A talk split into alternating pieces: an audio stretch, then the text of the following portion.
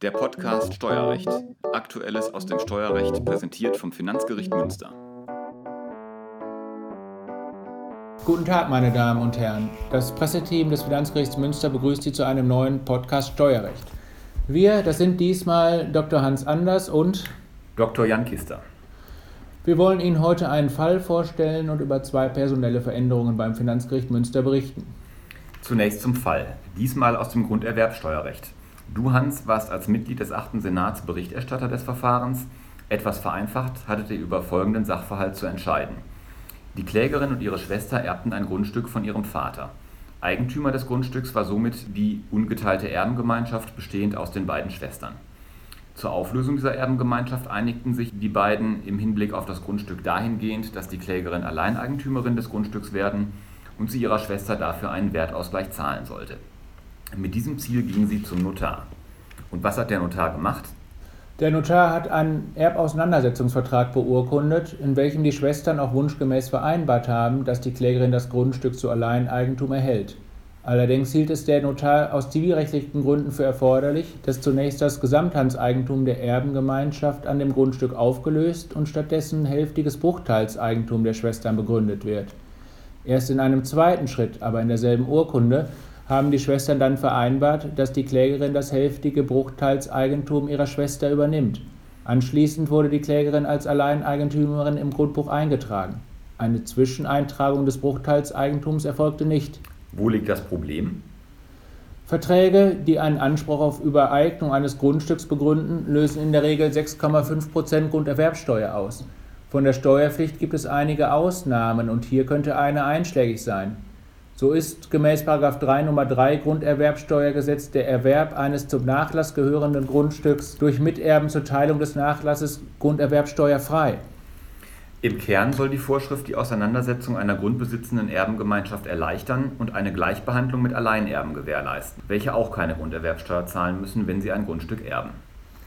Das Finanzamt war nunmehr der Ansicht, dass nach dieser Ausnahmevorschrift zwar der erste Schritt, die Umwandlung des Gesamthandseigentums des Grundstücks in Bruchteilseigentum grunderwerbsteuerfrei war, nicht aber die nachfolgende Übertragung des hälftigen Bruchteilseigentums von der Schwester auf die Klägerin. Bei diesem Schritt habe das Grundstück nach Ansicht des Finanzamts bereits nicht mehr zum Nachlass gehört. Die Befreiungsvorschrift sei bereits durch den ersten Schritt verbraucht worden. Nach der Rechtsprechung des BFH ist es grundsätzlich so, dass ein Grundstück nicht mehr zur Erbengemeinschaft gehört, wenn die Erben die gesamthänderische Bindung durch Bildung von Bruchteilseigentum am Grundstück aufgelöst haben. Wenn einer der Miterben später das Bruchteilseigentum von einem anderen Miterben erwirbt, ist dieser Vorgang steuerpflichtig. Dies gilt auch dann, wenn der spätere Erwerb von Anfang an beabsichtigt war. Ausnahmsweise greift die Steuerbefreiung doch ein, wenn eine Gesamtvereinbarung vorliegt dies ist dann der Fall, wenn beide Rechtsvorgänge zeitgleich zustande kommen und ein innerer Zusammenhang vorliegt. Hans, wie habt ihr im Streitfall entschieden?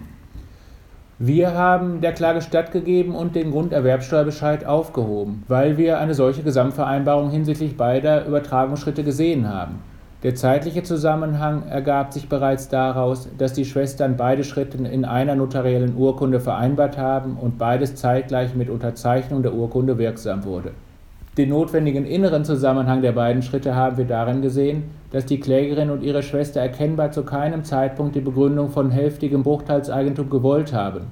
Ihr Wunsch war es vielmehr, die Erbengemeinschaft in der Art aufzulösen, dass die Klägerin allein Eigentümerin des Grundstücks wird. Dementsprechend haben sie die tatsächliche Begründung von Bruchteilseigentum dann auch nicht weiter durch entsprechende Auflassungen und Eintragungen im Grundbuch verfolgt. Vielmehr ist die Klägerin unmittelbar als Eigentümerin im Grundbuch eingetragen worden. Es kommt also wie immer im Recht und insbesondere im Steuerrecht auf die Besonderheiten des Einzelfalls an. Die Entscheidung können Sie im Volltext über die Homepage des Finanzgerichts Münster unter dem Aktenzeichen 8K 809 aus 18 GRE abrufen. Und jetzt noch zu den beiden jüngsten personellen Veränderungen beim Finanzgericht Münster. Ende November 2020 ist unser bisheriger Vizepräsident und Vorsitzender des 7. Senats Wilhelm Markert in den verdienten Ruhestand getreten. Als sein Nachfolger ist Dr. Martin Köhnen ernannt worden.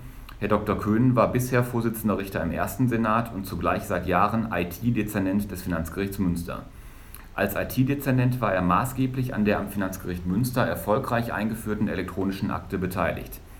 Mit seiner Ernennung zum Vizepräsidenten ist Herr Dr. Köhnen vom ersten in den siebten Senat gewechselt und hat dort den Vorsitz übernommen. Und nun zur zweiten Personalie. Jan, ich freue mich sehr, dass du zum Vorsitzenden Richter ernannt worden bist und den Vorsitz im ersten Senat übernommen hast. Herzlichen Glückwunsch. Vielen Dank. Bleibst du denn trotz der Ernennung zum Vorsitzenden Richter und den damit einhergehenden neuen Aufgaben dem Presseteam treu? Schließlich kümmerst du dich seit fast zehn Jahren um den monatlichen Newsletter. Ja, insbesondere den Newsletter möchte ich weitermachen und auch beim Podcast werde ich ab und zu bestimmt zu hören sein. Dann auf weiterhin gute Zusammenarbeit und damit verabschieden wir uns. Bis zum nächsten Mal. Das war der Podcast Steuerrecht. Aktuelles aus dem Steuerrecht präsentiert vom Finanzgericht Münster.